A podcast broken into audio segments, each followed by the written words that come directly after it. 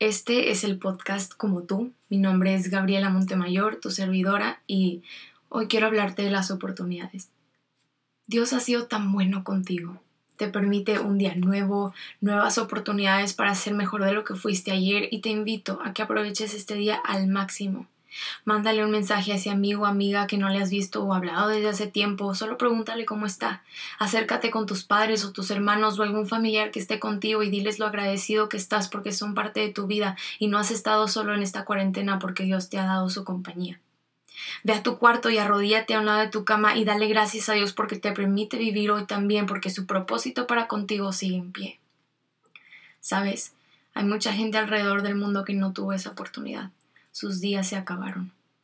Hay mucha gente que hoy está en cama de hospital sin fuerzas físicas para levantarse, sin la capacidad de llenar sus pulmones del, oxígeno que necesitan por su propia cuenta.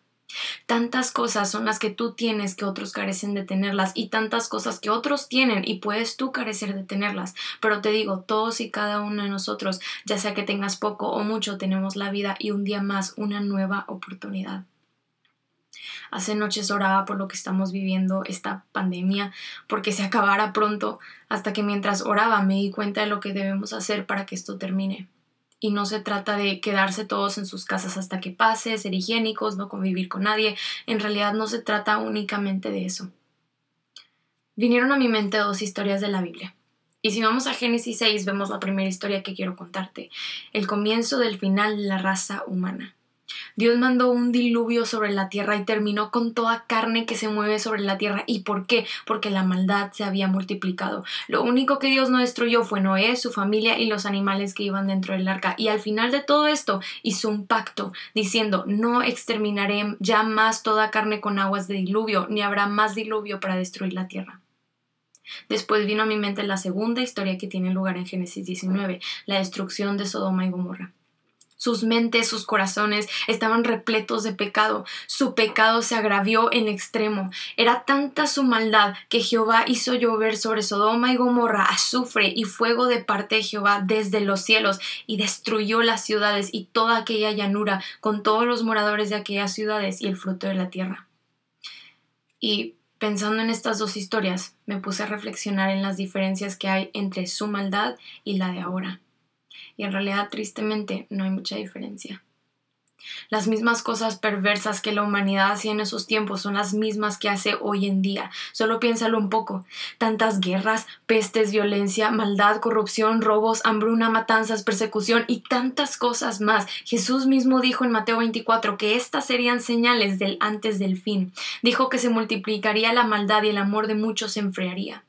La maldad hoy en día se ha multiplicado, los corazones de muchos se han enfriado y continúan haciendo lo malo. Tantas campañas que se han levantado en contra de la violencia de la mujer, en contra de la violencia de los niños. El ser humano está sufriendo por la escasez de recursos. Incluso los animales sufren por lo que el ser humano se causa a sí mismo y a su alrededor.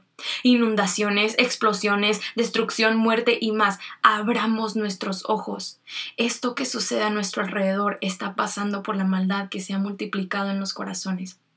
Al principio de este año solo habían pasado siete días cuando Australia se quema, Indonesia se inunda, Irán proclama muerte para Estados Unidos, sismos en México y Puerto Rico, el cual es declarado casi extinto, una bola de fuego cae al océano, la Tierra alcanza su máxima de velocidad, después de esto sucedió la pandemia, muchas otras cosas más, y entre ellas lo que pasó en la capital del Líbano, y la lista sigue.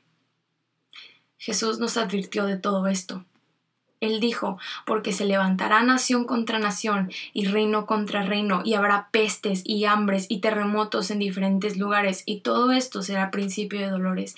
Entonces os entregarán a tribulación y os matarán, y seréis aborrecidos de todas las gentes por causa de mi nombre. Muchos tropezarán entonces y se entregarán unos a otros, y unos a otros se aborrecerán, y muchos falsos profetas se levantarán y engañarán a muchos, y por haberse multiplicado la maldad, el amor de muchos se enfriará, más el que persevere hasta el fin, éste será salvo. Todos hemos pecado contra Dios. Nos olvidamos en nuestra vida tan apresurada de aquel que nos sustenta día a día. La humanidad en los tiempos de Noé, por su maldad, sus vidas fueron terminadas. Sodoma y Gomorra, por su maldad, fueron destruidos porque la paga del pecado es muerte. ¿Y qué hay de nosotros? ¿Estás encerrado en tu casa por una pandemia? ¿Sigues con vida? A eso la Biblia le llama gracia. Eso lo veo como una segunda oportunidad. No hemos pagado con nuestras vidas todo ese pecado que nosotros mismos hemos permitido, porque Dios al mandar a su Hijo Jesús a morir en esa cruz, su sangre fue el precio pagado por nuestra maldad y nuestro pecado, porque la paga del pecado es muerte, mas la dádiva de Dios es vida eterna en Cristo Jesús, Señor nuestro, solo en Cristo. Y me atrevo a decir que solo por eso estamos vivos ahora. Su gracia literalmente nos alcanzó. Nos apartamos de los caminos de Dios, hemos vivido a nuestra propia conveniencia, no sabíamos lo que hacíamos y si sabíamos, no nos importó. Nosotros merecíamos lo que sucedió en los tiempos de Noé, merecíamos la muerte, pero Dios prometió no volver a hacerlo. Merecíamos lo que sucedió en Sodoma y Gomorra, pero no lo hizo porque mandó a su Hijo Jesús para salvación de todos nosotros. La gracia de Dios y su misericordia nos han dado una oportunidad más de vida, de enmendar nuestros corazones, de volvernos a Él. Y aquí es a donde quería llegar con todo esto.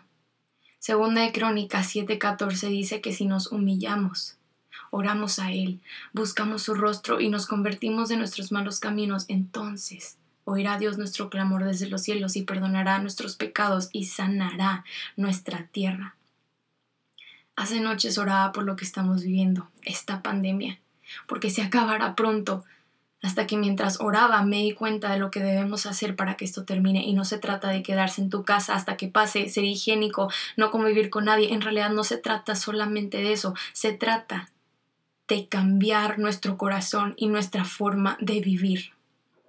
Es tiempo de volvernos de nuestros malos caminos. Dios es amplio en perdonar, él sanará nuestra tierra. Él quitará este virus hasta que hagamos algo y cambiemos nuestra forma de vivir respecto a Dios. ¿Quieres que este virus acabe? Vuélvete a Él y espera en Dios porque sus tiempos son perfectos. Esto que te digo viene de mi más profundo sentir. No pierdas tu tiempo. No salgas de todo esto que vivimos sin cambiar para bien. Porque te digo que dos tipos de personas saldrán de esta. Los que cambiaron para bien y los que no aprendieron nada e incluso me atrevo a decir que cambiaron para mal.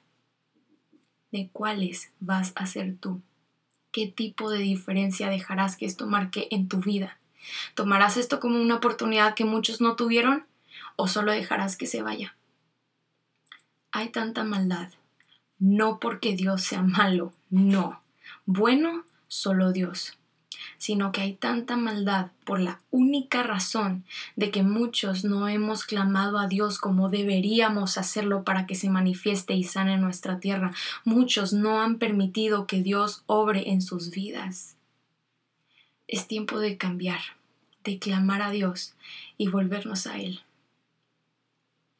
Como sabes o puedes ver, esta solo es la primera parte, pero te invito a que estés al pendiente este próximo jueves, primero Dios, para que no te pierdas la segunda parte. Cuídate mucho y no olvides lo que dijimos los primeros segundos de este episodio. Aprovecha este día al máximo. Y bueno, que Dios te bendiga.